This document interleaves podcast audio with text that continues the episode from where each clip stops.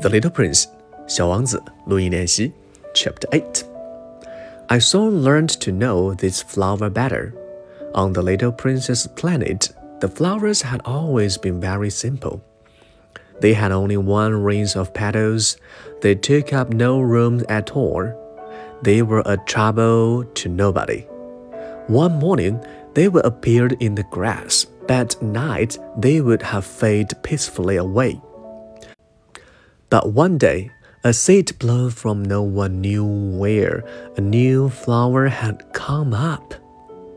And the little prince had watched very closely over the small sprout, which was not like any other small sprouts on his planet.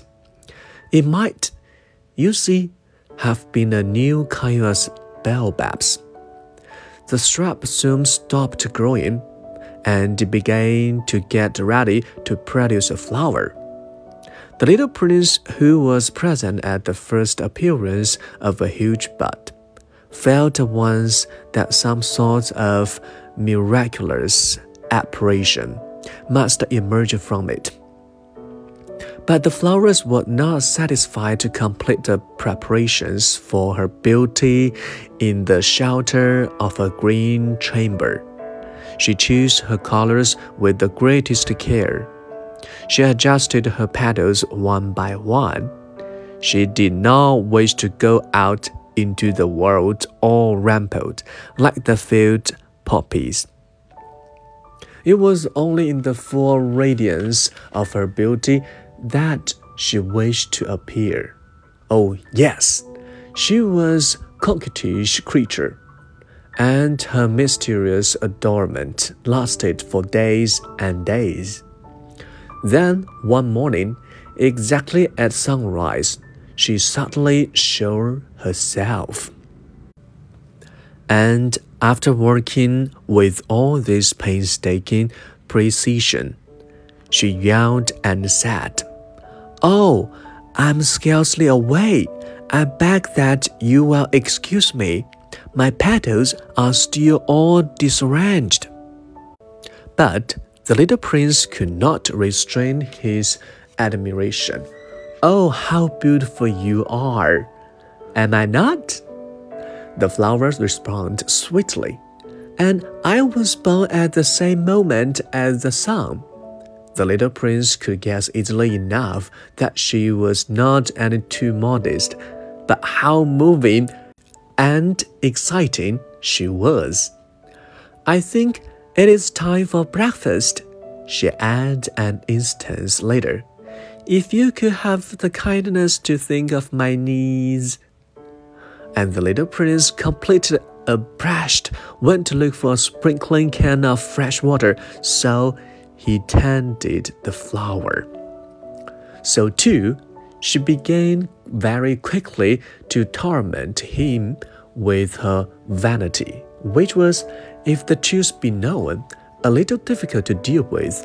One day, for instance, when she was speaking of her four thorns, she said to the little prince, Let the tigers come with their claws. There are no tigers on my planet. The little prince objected. And anyway, tigers do not eat weeds. I'm not a weed, the flower replied sweetly. Please excuse me. I'm not afraid of tigers, she went on, but I have a horror of draught. I suppose you wouldn't have a screen for me? A horror of draught? That's a bad luck for the planet, remarked the little prince, and added to himself, This flower is a very complex creature. At night, I want you to put me under a grass globe. It is very cold where you live. In the place I came from. But she interrupted herself at that point. She had come in the form of seed she would not have known anything of other worlds. Embarrassed over having let herself be caught on the verge of such a naive untruth, She coughed two or three times in order to put the little prince in the wrong. The scream? I was just going to look for it when you spoke to me. Then she forced her coat a little more so that she should suffer from remorse just the same. So the little prince, in spite of all the goods, well, that was inseparable from his love, had some come to doubt her. He had taken seriously words which were without importance and made him very unhappy. I ought not to have listened to her. He confided to me one day. One never ought to listen to the flowers. One should simply look at them and breathe their fragrance. Mine perfumed all my planet. But I did not know how to take pleasure with all her grace. This tale of flowers which disturbed me so much should only have filled my heart with tenderness and pity. And he continued his confidence.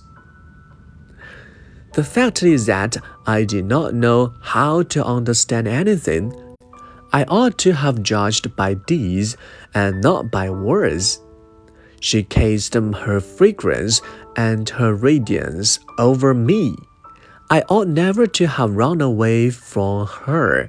I ought to have guessed all the affection that lay behind her poor little strategies. Flowers are so inconsequent, but I was too young to know how to love her. Chapter 8 That's all. Thank you.